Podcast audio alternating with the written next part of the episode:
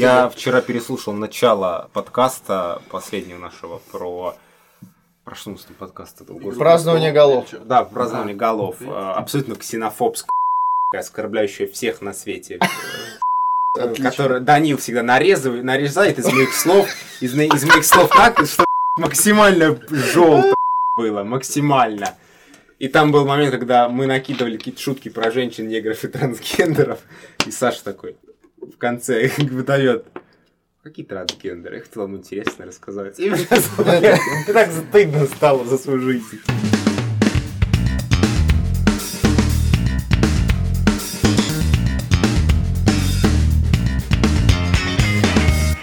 Воу! Это подкаст «Скинь мяч». Сидят четыре в этот раз пацана, обсуждают футбол и мир вокруг. С вами Роман Абрамов. Александр Плеханов. И я, Даня Змальдинов. Привет всем. А еще с нами сегодня Дэн Лапшин, наш коллега, кореш, братишка, эксперт из Санкт-Петербурга. Потому что сегодня мы обсуждаем «Зенит», и он в этой теме лучше всех разбирается. Денис, привет. Всем привет, да. Так, «Зенит» чемпион России, стали чемпионом России очень уверенно, досрочно, но так ли легко и так ли очевидно чемпионство «Зенита», как кажется? И действительно ли «Зенит» производил впечатление лучшего клуба на протяжении всего сезона? Действительно ли «Зенит» сиял ярко? Что думаете об этом? Вот я, например, думаю, что есть вопросы к чемпионству «Зенита». У кого какие мнения? Давайте, разгоняйте. Ну, э, у меня такое глобальное ощущение, что «Зенит» выиграл, потому что все остальные вообще не играли в футбол в этом сезоне. Да, я как раз хотел То есть, прямо у всех были такие какие-то потусторонние проблемы, и все обсуждали не футбол в этом году в России, было куча скандалов. Спартак, например, да, просто весь утонул в своих проблемах. Глушаков, Каррера, новый тренер, как они там, что с ними происходит, им вообще было не до чемпионства. И все остальные, мне кажется, были, ну, значительно слабее выступали, и у меня есть ощущение, что «Зенит» типа выиграл, ну так, просто потому что он был единственный, кто стабильно, нормально сыграл в сезоне. Ну, мне кажется, чемпионство «Зенита» очень похоже на чемпионство «Локомотива». Только оно отличается тем, что в том сезоне не было таких скандалов, может быть, у других клубов. Но они просто не потянули по стабильности. А здесь еще и скандалы наложились. Потому То что... есть это второй год подряд, да, Да, получается? я думаю, Полный что отстой. это очень похоже. Так.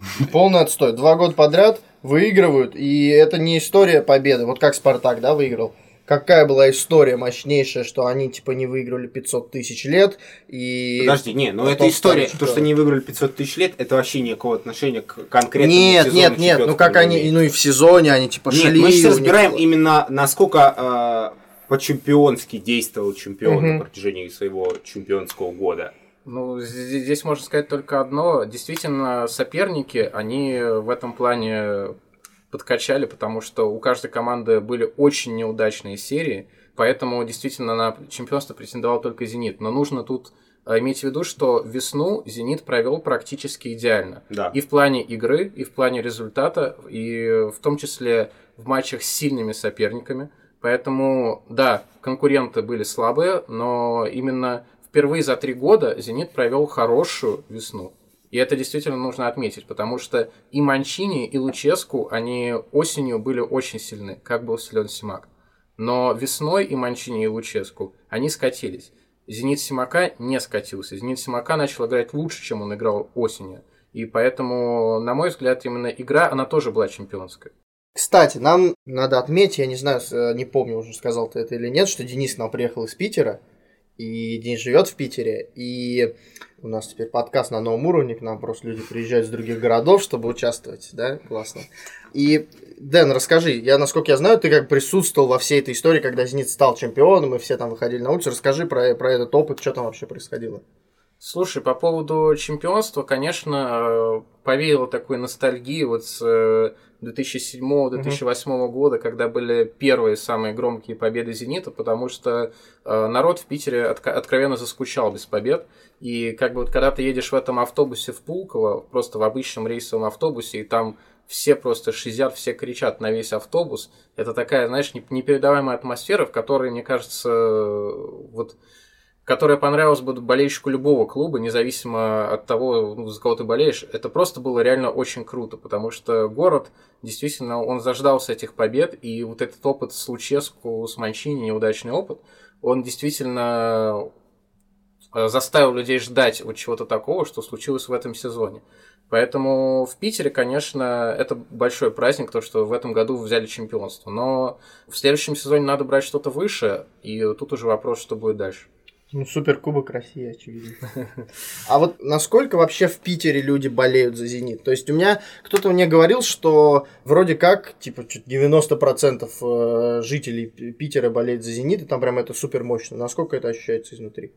Слушай, ну, действительно, это больше похоже на правду. Не, не могу сказать, что 90%, но действительно в Питере многие болеют за «Зенит» на каком-то уровне. СКА в этом плане может быть больше э, и дальше идет, как петербургский клуб, потому что на хоккей ходит больше людей семейных, ходит больше mm-hmm. молодежи вот в плане, которые не интересуются спортом, но просто вот хочется куда-то сходить. Много, многие идут на СКА, но к «Зениту» отношение, конечно, тоже очень положительное. Ну, по крайней мере, я не знаю в, э, в Петербурге болельщиков Спартака, ЦСКА, других клубов, которые родились бы в Петербурге. То есть из приезжих, понятно, есть разные. Из тех, кто родился в Питере, все за «Зенит», конечно. Мне кажется, по этому сезону вот очень классная история, что выиграл именно «Зенит», потому что там гуляли целым городом, как я понимаю, то есть там все праздновали. И я просто сравниваю даже вот свои ощущения, как я был в момент, на стадионе был момент, когда чемпионом стал Локомотив. И когда там гуляли, у меня было ощущение, может быть, район гулял, все. А остальное как бы, ну, ну это очень незаметное какое-то было чемпионство. И мы даже вот, я помню, обсуждали год назад то, что, ну, когда чемпионом становится Спартак, как-то это вот везде ощущается. Чемпион угу. ЦСКА тоже везде. А Локомотив стал чемпионом, и все так, ну, Локомотив чемпион. Слушайте, ну это потому, дальше. что у нас есть в России из реально массовых, вот таких федерального уровня клубов, ну, два с половиной. Ну, два с половиной. Спартак, ЦСКА и Зенит, как бы выборочно. Потому что Зенит, это как бы, да, большой популярный клуб, но Зенит, он воспринимается в контексте есть Питер и есть вот что-то где-то еще. То есть мы не можем сказать, что Спартак это Москва и что-то где-то еще, потому что за Спартак реально болеет ну, по всей стране. А э, у Зенита есть явный перекос в пользу одного конкретного города. Мне кажется, это, кстати, очень круто. То есть, э, вот это я думал об этом ощущение такого моноклуба, который ну находится ну, да. в городе. В плане идентификации. Да, это, это офигенно. То есть, условно говоря, когда этот клуб выигрывает чемпионат, мне кажется, эти ощущения, они вообще сравнимы с тем, когда сборная что-нибудь выигрывает или какой-то супер крутой результат показывает, потому что реально все вокруг тебя э, находятся вот в этом ощущении празднования. Мне кажется, это прям, ну, очень классная, ценная история, которая в Москве невозможно получить, потому что Москва слишком, э, типа, разделена на разные клубы. Слушай, мне вот интересно про момент, когда «Зенит» чуть не профукал сезон. Я сейчас посмотрел. У них был период, кажется, это была осень, да? Да, это была осень, когда они проиграли там три раза в четырех матчах. Проиграли Рубину, проиграли Тульскому Арсеналу. Еп, еп. И после 17 туров чемпионата России, когда мы ушли на паузу, «Зенит» опережал Краснодар да, на одно там, очко. Да, там был момент, когда они очень жестко слили свое преимущество, и казалось, что вот им повезло чисто потому, что календарь прервался. Вот, вот этот момент, как он воспринимался? Слушай, ну у меня... Потому что было, да. прости, было ага. ощущение, что типа, реально «Зенит» валится, вот прям валится. У меня в этом плане было такое дежавю, потому что действительно, вот и, так как я следил за командой активно и когда был Манчини, и когда был Луческу, это было абсолютно так же. Начиналось все один в один. Зенит захватывал преимущество в первых турах, разносил всех. И там к туру к пятому, к десятому все говорили, ну все, Зенит чемпион, пора вешать золотые медали. Потом, когда наступ, наступала такая поздняя осень, э, Зенит начинал сыпаться и э, терял свое преимущество. В итоге у Мальчини, у Симака, э, у Мальчини и у Луческу это все привело к тому, что Зенит вообще не попал в Лигу чемпионов. И когда мы уходили на эту паузу с, с одним очком преимущества, конечно, было ощущение, что вот сейчас придет то же самое. И настроения были э, в клубе не самые позитивные, ну не в самом клубе, имею в виду, а среди болельщиков. То есть э, много было комментариев про Симака, много было негативных комментариев. Говорили, что вот все, Симак не поставил игру, что все это было напрасно. Но в итоге разрешала именно эта весна. Весна, которой раньше не было, которая появилась сейчас. И э, вот в этом как раз, мне кажется, переломный момент того, что смог сделать Симак, чего не смогли сделать предыдущие тренеры. И в том числе э, вот это главный сюрприз, главный шок. Это удивило больше, чем то, что «Зенит» начал э, немного ослабевать к концу осени, потому что ослабевают всегда, а вот встают впервые.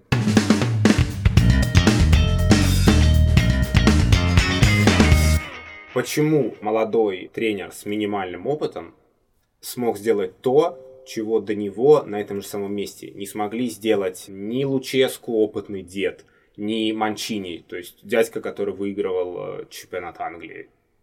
Почему смог Симак? Слушай, про Симака главное, что могу сказать про Симака, это то, что за этот сезон он действительно очень сильно вырос. То есть, когда Симак приходил, говорили, что он бесхарактерный, что он бесхребетный, что Симак, он очень добрый, но действительно по, по своему характеру я э, общался с Сергеем Богдановичем, он действительно очень такой дружелюбный, добрый человек, который, про которого многие считают, что такие не могут быть главными тренерами, потому что он типа не может поставить на место, не может дать четкую задачу, не может наладить э, атмосферу, дисциплину, все в команде. Но за этот сезон действительно произошло что-то, что не ожидал ни я, ни кто-то другой. Потому что если вот просто посмотреть с трибуны на то, как себя ведет Симак в последних матчах, это совсем не то, что вы от него ожидаете. Он действительно, он может кричать на боковых арбитров, он проявляет такие дикие эмоции, которые от него вначале никто не ждал. И его спрашивали об этом на пресс-конференциях. Сима говорит, что матч это матч, что в матчах он бьется за команду. И это не отменяет того факта, что он действительно э, по своему характеру очень позитивный, дружелюбный человек, но в матчах он начал биться за команду. И он э, был действительно его, ее частью. Это то, что мы не ждали от Симака, но то, что случилось с ним – для меня главное впечатление вокруг Симака и вообще по Зениту, то, что там наконец-то все адекватно. Я не знаю, вот у меня сейчас в голове сидит это слово просто. Потому что зимой были адекватные трансферы. Симак адекватно ставил игру. Там не было такого, то, что не знаю, Луческу там или Манчини ставят Заболотного и там вот это вот все. То есть просто вот какие-то непонятные трансферы, закулисные игры, какие-то пресс-конференции, где они всех вокруг обвиняют, только не себя. То есть раньше много лет, то есть три тренера подряд, да, было, приходит дорогой иностранец, под него закупают прям целую телегу футболистов, известных и не очень. Да. И потом начинается, э, иностранец охеревает от того, что он в России, он начинает жаловаться, начинает понимать, в какую среду страны он попал, и это заканчивается тем, что пачка футболистов оказывается ненужной, на нее сверху накладывается пачка таких же ненужных футболистов другого. То есть, ну вот по «Зениту» до этого можно вот по этим годовым кольцам ненужных футболистов, свалявшихся, э, определять прям возраст. Да, и вокруг «Зенита» было очень много вот этих вот неадекватных историй, там, с арендами Дзюбы, Шатова, вот эти вот деньги, обвинение судей, обвинение поля, всего. В этом году я этого даже не вспомню, вот если просто, может быть и были, конечно, такие истории, где там против Зенита были какие-то судьи, там все такое, факторы какие-то играли против Зенита, но вот если смотреть весь, на весь сезон просто вот сейчас, то я даже их не вспомню. Для меня главное впечатление это вот игра именно. Но причем ведь на самом деле, если подумать, у «Зенита» тоже было много каких-то проблем или около скандальных ситуаций, как и у других клубов. То есть, условно говоря, Дзюба очень долго не забивал, при том, что Дзюба, как на него было супер много давления и надежд, потому что он так круто сыграл в чемпионате мира, и он при этом очень долго не забивал. У него была там огромная ужасная серия. Кокорина посадили, и это тоже типа Кокорин один из таких самых известных зенитовских футболистов, и, ну, не знаю, как по игре, но, по крайней мере, по узнаваемости, вот по всему этому, Кокорин, типа, такой важный чувак был. Его вообще посадили, и Зенит, в общем-то, вел себя не очень, как бы, понятно в этой ситуации, пытаясь его каким-то образом защищать, или пытаясь каким-то образом, типа, смягчить всю эту историю, что, как казалось странным, особенно на контрасте, на контрасте с Краснодаром, который сказал, сказал типа, это, типа, Мамаев, и мы его выгоняем. И это тогда казалось логичней были э, истории, ну, понятно, что Симак был новый тренер, и это тоже сложно, он был молодым тренером, и это тоже проблемно. Зенит э, играл на новом стадионе, у которого тоже была, типа, скандальная репутация, и все очень внимательно следили за тем, чтобы на этом стадионе ничего не сломалось, потому что так много денег на это потратили. То есть, за Зенитом тащилось гигантское тоже количество проблем, как и за многими клубами в этом сезоне, но при этом они стабильно все время шли, ну, понятно, с какими-то там э, поправками, но тем не менее. И вот это круто, это, мне кажется, прям мощный показатель показатель того, что клуб идет на... А, история, которую мы тут обсуждали, это про Зенит Плюс, тоже гигантский скандал, что они там сделали, какие они тоже это все наслаивалось на них, но они с этой проблемой боролись, и вот это, мне кажется, показатель мощного клуба. И здесь нужно отметить именно фактор Симака, потому что все началось вообще, мне кажется, с Андрея Лужбоша, последний успешный тренер Зенита до Симака. Но сезон, который был завершающий у Виллаж Бош в «Зените», он не сложился, потому что там был скандал, когда планировали изменить лимит, и Village Bosch купил игроков и начал планировать новые приобретения. Говорили о Маутиньо и других футболистах, которые должны прийти в «Зенит». Но в последний момент лимит опять э, ужесточили или оставили на прежнем уровне, я сейчас уже точно не помню. Но Виллаж Бош был очень этим недоволен. Он вообще, в принципе, не привык, что на клуб вот так вот могут влиять изнутри, э, э, снаружи, снаружи. могут ну, это, влиять внешние факторы. Это то, о чем мы говорили. Да. Оказывается, человек э, близко с нашими реалиями. Да, и он понимает, что от него зависит не все, что он делает многое, что он а, уже договорился обо всем, что он сделал все, чтобы Зенит там вышел в Лигу Чемпионов, начал всех рвать, угу. но потом говорят, нет, лимит будет жесткий, значит, Маутиню не переходит, значит, кто-то еще не переходит. И э, в итоге Виллаж Бош тогда очень был недоволен, он, он очень часто об этом высказывался. И примерно то же самое случалось и с Луческу, и с Манчини. Они тоже, у них были другие факторы, которые на них влияли, и они тоже часто об этом говорили на пресс-конференциях, что вот мы все делаем, но, но, но. А, Симак первый тренер, который не стал говорить об этих факторах. А, у него был Кокорин, опять же, были много других ситуаций, когда, казалось бы, Симак вообще ни в чем не виноват. Вот произошло вот так вот, но его клуб по каким-то причинам ослабел. Угу. Симак взял и провел сильнейшую подготовку зимой, при этом зимой «Зенит» проиграл очень много контрольных матчей, не выиграл там у люксембургской команды, э, Кубок Матч Премьер, там какие поражения были все эти. И все тогда говорили, что вот Симак ничего не делает. Но после этого, когда начались официальные матчи, Симак почти не проигрывал. Потому что Симак, э, вместо того, чтобы говорить о проблемах, он начал их решать. И это вопрос менталитета. Потому что Симак знает, что у нас так бывает. Что у нас бывает, что на клуб действует что-то снаружи. И э, он решал это, вот как, как он мог это решать. И он это решил.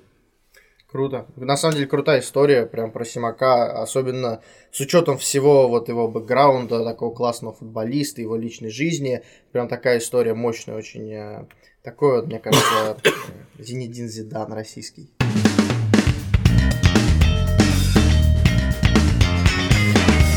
Когда мы говорим, что Симак спас э, сезон за счет работы зимой во время типа между сезонной паузы, а Симак ли ключевой фактор? Или ключевой фактор того, что просто, ну, гениально селекция сработала? Ну, попадание 3 из 3 это что-то феноменальное. Причем они же все это провернули, сработав в ноль. Потому что они отдали Паредеса, получили 40 лямов евро, и на эти же деньги, там уже, по-моему, чуть осталось да, на сдачу, осталось. купили трех людей в каждую из линий, и все три прям идеально как родные вошли. То есть это невероятная история. Такого же не бывает обычно. Бариус, например, это, конечно, Аргентина, здесь без скаутов вообще никак. Но Ракицкий, это известная история, что ему звонил именно Симак и просил его перейти. И предлагал вроде как тоже его Симак. И Азмун, э, разумеется, это тоже футболист, который Симаку очень хорошо знаком. И наверняка, даже если этого футболиста предлагал не Симак, то, по крайней мере, Симак э, его одобрял или высказывался о нем.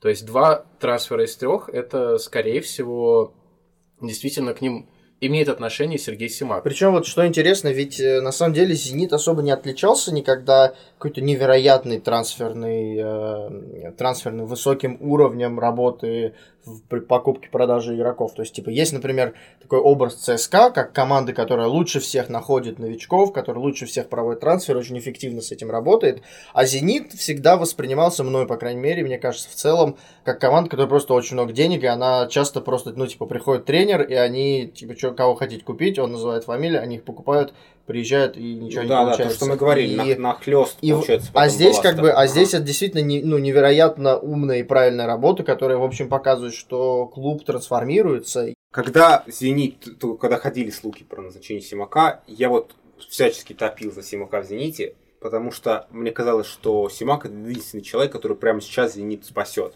Чисто э, репутационно, потому что проблема «Зенита» вот как раз была в тот момент особенно сильно заметна. Вот с, с, с проблемой с репутацией, потому что гонясь за достижениями, за объемами, за масштабами, за всеми этими количественными метриками топовости, они совсем профукали момент с вайбом, момент с настроением, ну вот с гармонией, с респектом.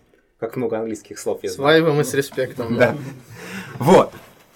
И единственный человек, который мог войти туда, это был Кассимак. Это единственный человек был, который находился на пересечении двух осей. С одной стороны, это ось вот зенитовских амбиций, с другой стороны, это ось уважения С, с одной стороны, Ну, ось есть- вайба, а с другой респекта. И вот он здесь, Симак. Это был последний подкаст Данила Замалединова. Вот, потому что Симак, он как Зидан. То есть есть э, очень ограниченное число образов э, вот в этом мировой футбольной э, палитре персонажей. Ап, как я умею. Которые пользуются безграничным уважением со стороны вообще кого угодно. То есть, ну, мне кажется, Зидана уважают даже фанаты Атлетико. Даже они признают, что это как бы нормальный мужик. И фанаты Атлетика, и фанаты Барселоны Зидана уважают все. Вот, и с Симаком же то же самое. Ну, то есть никто же не скажет про Симака э, плохо. То есть он максимально классный мужик. Он создает такое впечатление. И Зениту именно вот этим летом был ну просто жизненно необходим такой человек. Не очередной иностранец, который, о, ну понятно, зачем он приехал, а вот именно вот такой.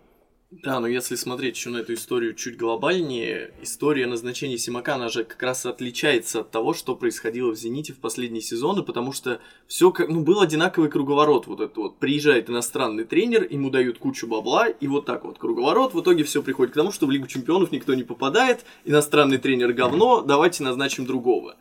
Тут, мне кажется, уже всех просто это задолбало, потому что, ну, пришел бы новый Манчини, не знаю, да кто угодно, ну, и было бы то же самое, скорее всего. Ну, глобально ничего бы не поменялось. Я думаю, что Зенит бы не стал чемпионом, если бы пришел опять иностранный тренер, потому что это уже было. Да даже если бы стал бы, но это бы ничего не изменило. Да. А пришел Симак, да, человек может быть без такого супер опыта, без таких там громких побед, ну потому что, ну что, он был там помощником в Зените и был в Уфе тренировал, ну все, да, ну там вышел, он там с Уфой, он же с Уфой в Еврокубке попал, получается. Ну, попал.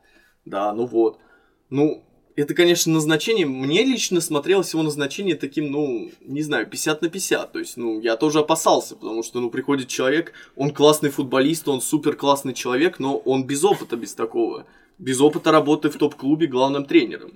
Но лично для меня как раз классная история в том, то, что он в итоге победил. И он всем доказал, что в России возможно вот так вот. Сначала набраться опыта в маленьком клубе, потом прийти в топ-клуб и зажечь. Зажечь А еще класс. мне нравится, что он доказал, что он самоценен теперь не только в первую очередь, потому что он классный человек, потому что классный человек это не профессия. Он э, самоценен, потому что он классный специалист. Ну, то есть, он реально, ну, классный специалист, он стал чемпионом России в, деб- в дебютный сезон в новом клубе. Это круто. А кто так делал еще? Мало кто.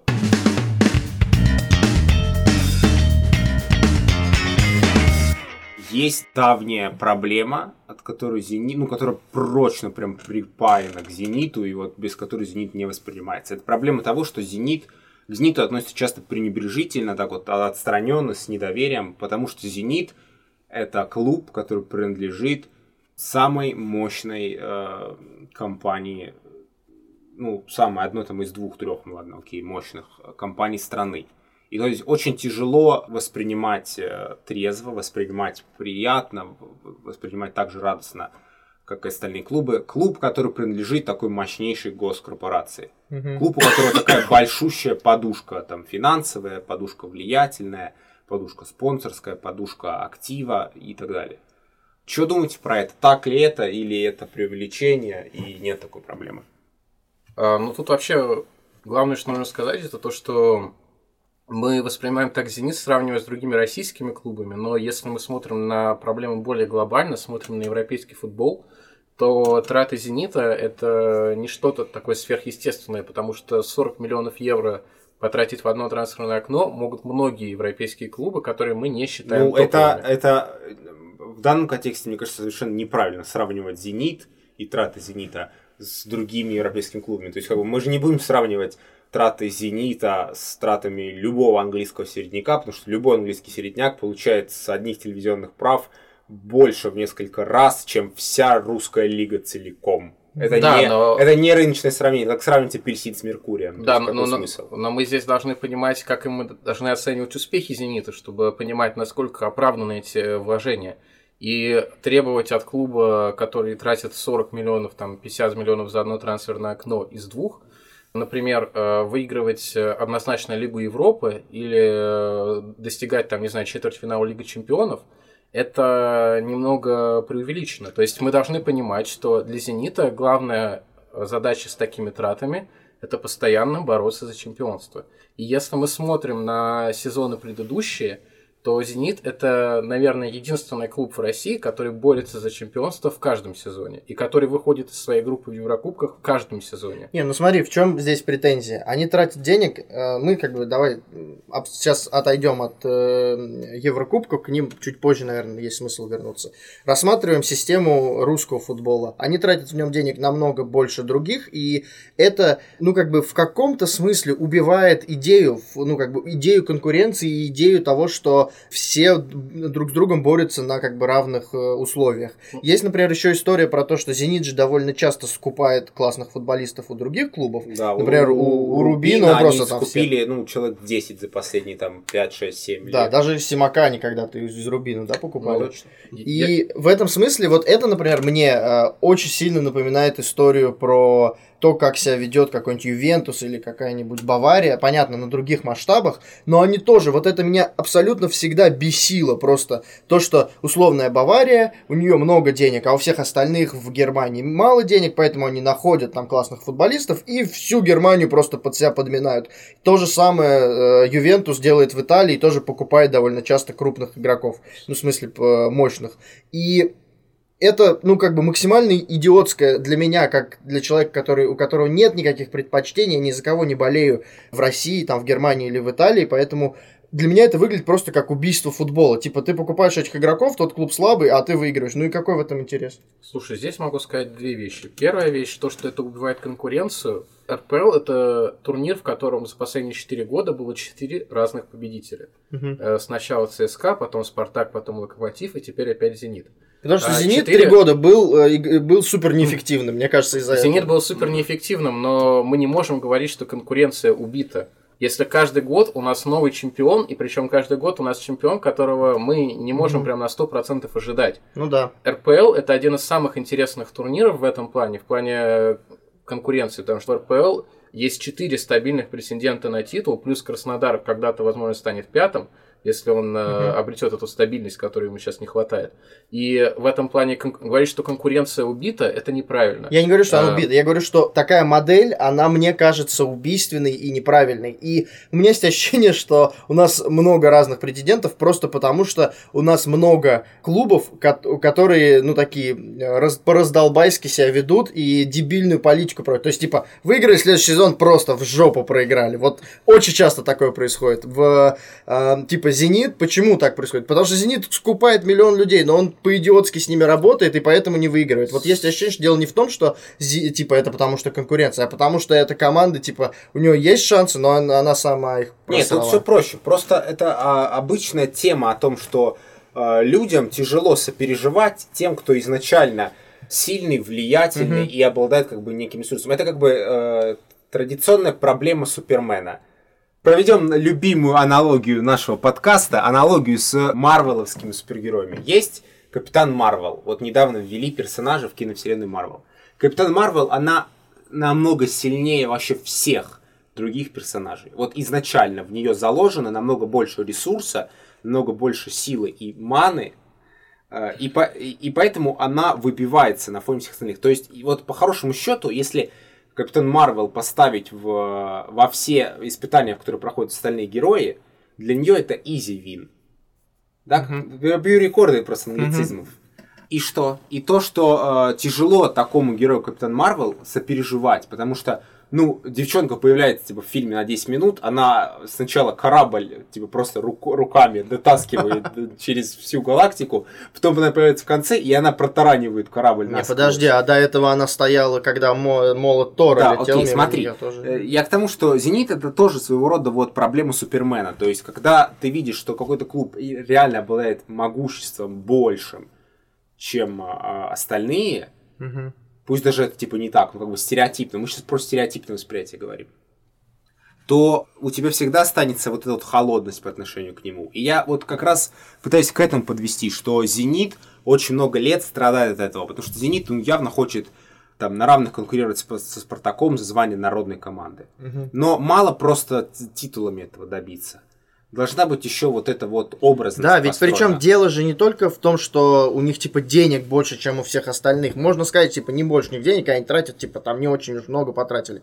Но у них влияние намного больше. То есть, условно говоря, постоянно э, возникают вот эти споры и конфликты по поводу того, что Матч ТВ это зенитовский телеканал, что у нас есть один спортивный телеканал в России, один, один как он там, типа, холдинг спортивных телеканалов, и он типа подчастую зенитовский, потому что у них, по сути дела, один и тот же газпромовский владелец, и, по сути дела, мы понимаем, что там они, условно говоря, ставят одного и того же комментатора на матч, ну вот этот весь известный скандал, что они показывают матчи «Зенита», а матчи других команд они показывают меньше, и вот это все, и, ну, это как бы тоже очень сильно людей раздражает. И у них, например, мне кажется, очень много влияния на весь РФС. Ну, грубо говоря, Мутко, который сейчас уже не там, но до этого он так активно влиял на русский футбол, он вообще, блин, раньше тоже в «Зените» был, да, как сейчас, э, ну, то есть то же самое с хоккеем происходит, что чувак, который работал... Э, три последних президента РФС э, были из «Зенита». Три последних, я же не путаю. Фурсенко, Мутко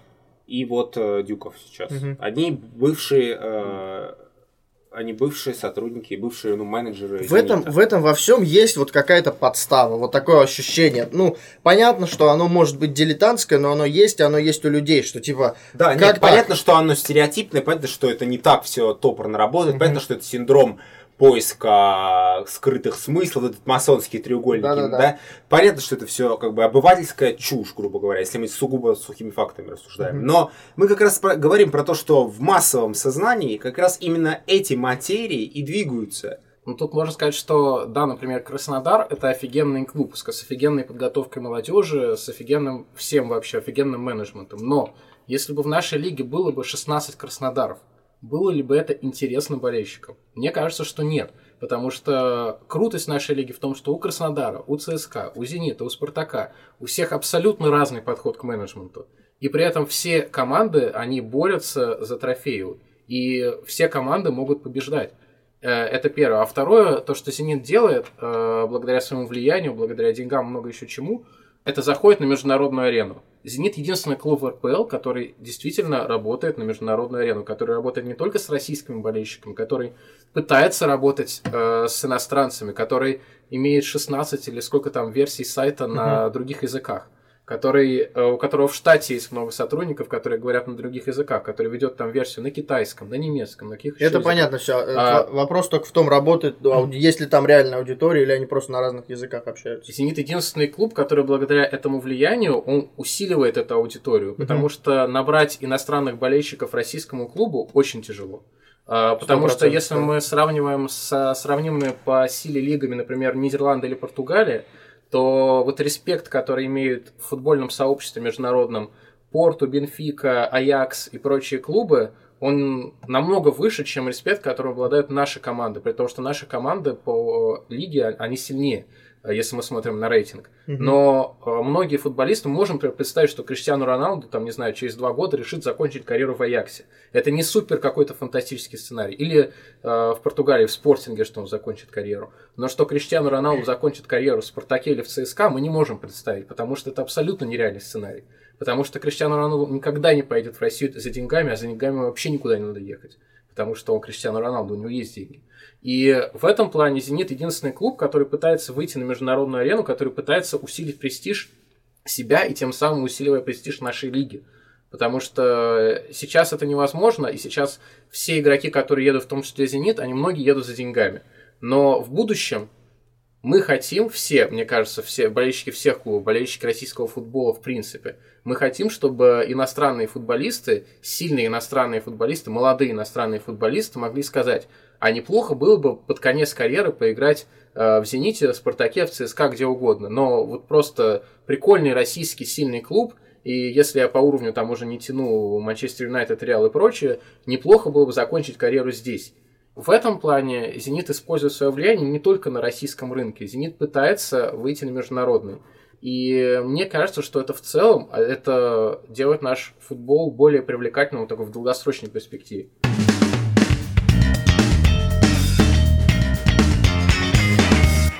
Зенит, мне кажется, последние года начинает понимать э, суть своей вот этой вот проблемы восприятия в народе. Именно вот в общественном там, самосознании. Mm-hmm. И он пытается грамотно, именно грамотно перебарывать это восприятие стереотипное о себе, как о аристократическом клубе, да.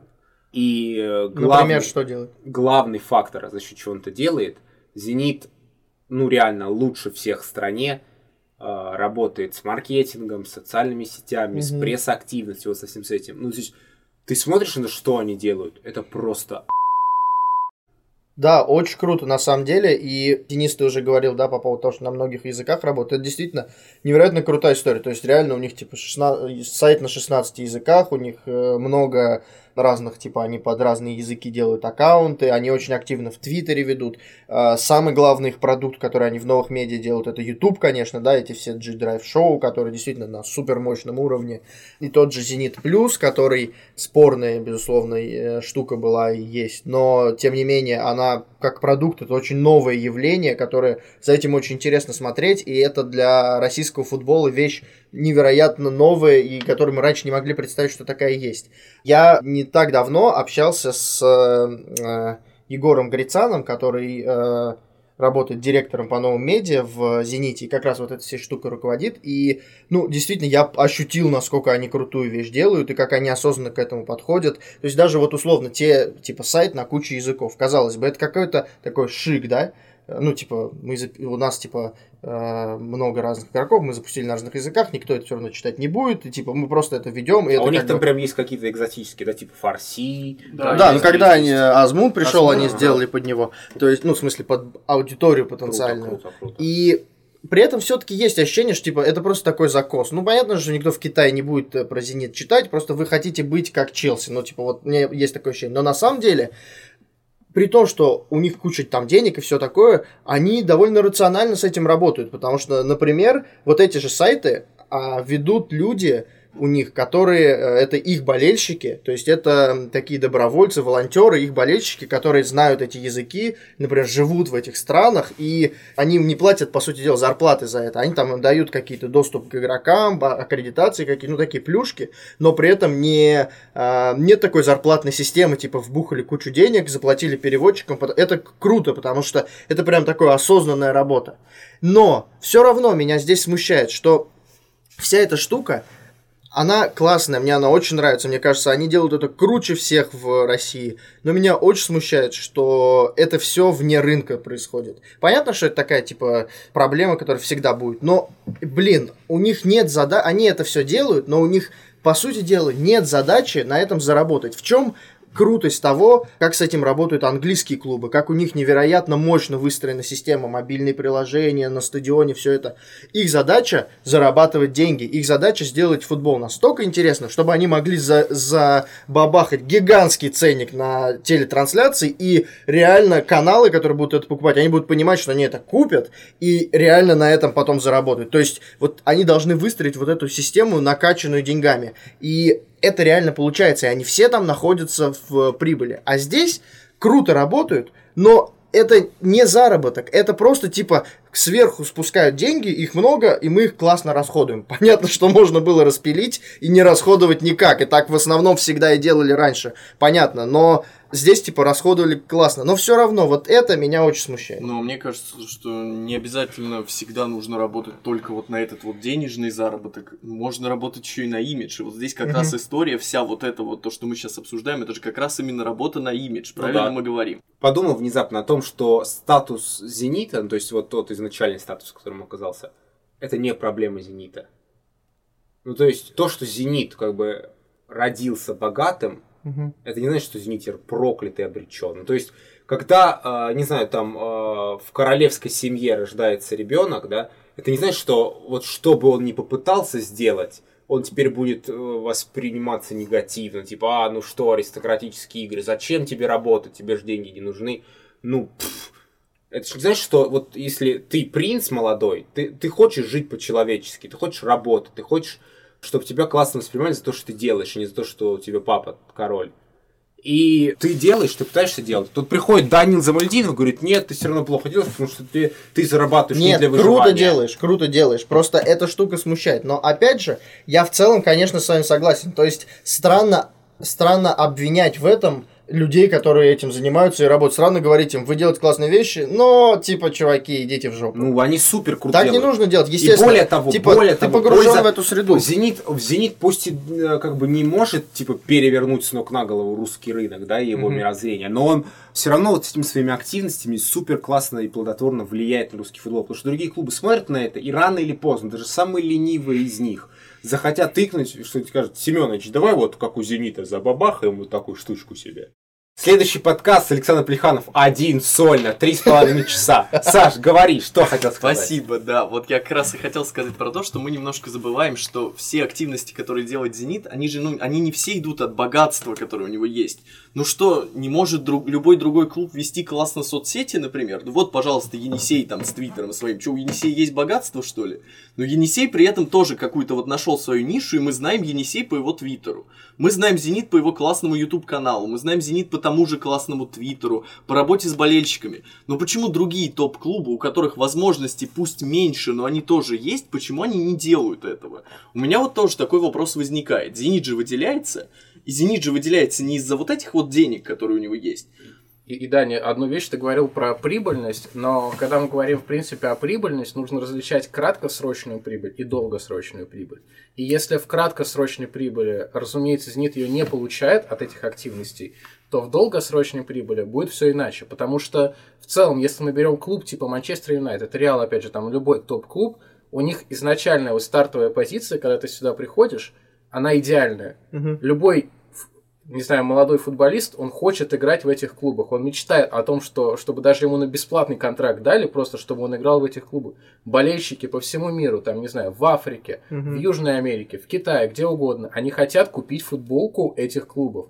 Они любят их цвета, любят э, эмблему, любят все. Они хотят это покупать. И поэтому нет никакой проблемы в том, чтобы продать дохера футболок Манчестер Юнайтед в Китае. Ты Мгм. просто приходишь и вешаешь их. Их да, да, да, покупают. да.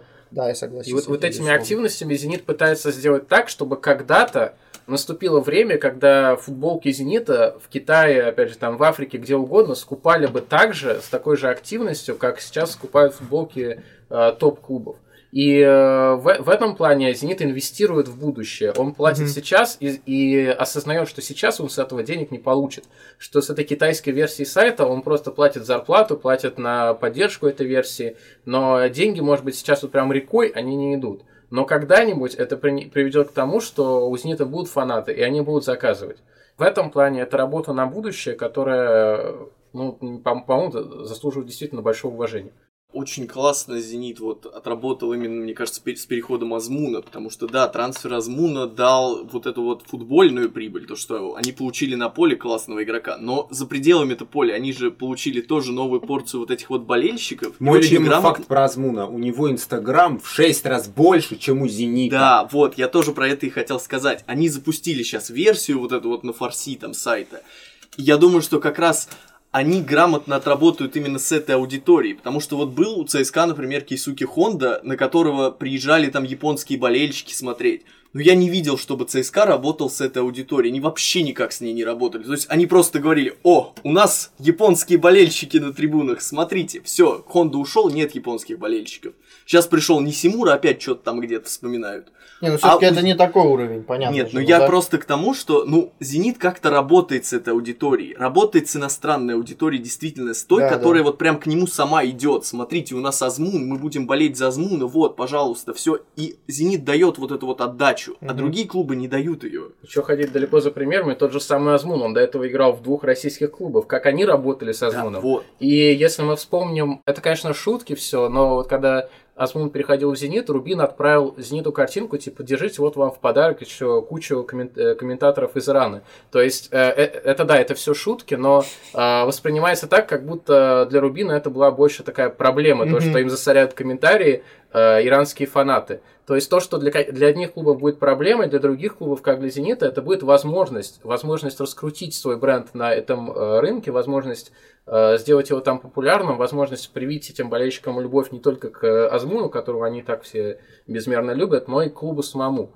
И поэтому вот это огромное богатство, вот эти куча подписчиков, которые были э, у Рубина, у Ростова, у наших российских клубов, мне кажется, на- наши клубы, они не ценили просто то, что у них есть. А «Зенит» в этом плане видит все на будущее, и «Зенит» работает с этим, «Зенит» использует это уже сейчас. Очень симпатично, за этим классно Есть, кстати, еще одна важная вещь, мне кажется. У «Зенита» ведь на самом деле довольно маленькая еще история вот это, таких чемпионских традиций. Ну, типа, когда «Зенит» стал? 10 лет назад, да? Там, в, в седьмом году первое российское чемпионство. Да, то есть она очень маленькая, и, возможно, во многом поэтому вот этот вот какой-то там негативный шлейф, он до сих пор остается, и еще нечем его перекрыть. Там старую историю Зенита никто не помнит, кроме каких-то там супер фанатов. А вот эта новая формирующаяся история, например, там с Симаком, который типа делает новые традиции, с Дзюбой, а они все, мне кажется, вот это начало положено именно сейчас, и если они его не потеряют и будут развивать дальше и правильно использовать, вот это, мне кажется, в будущем превратит действительно «Зенит» там в клуб, который заслуженно будет главным в России, а не как сейчас происходит со, со Спартаком, он типа, он же давно тогда очень классно играл, теперь за него все мы будем болеть.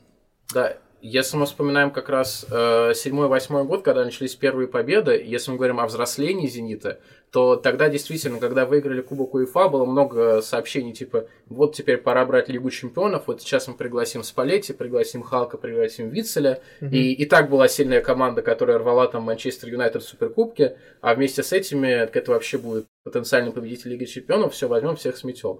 Вот это такая детская амбициозность, она закончилась, и сейчас «Зенит» реально осознал, где он сейчас находится и как ему идти дальше.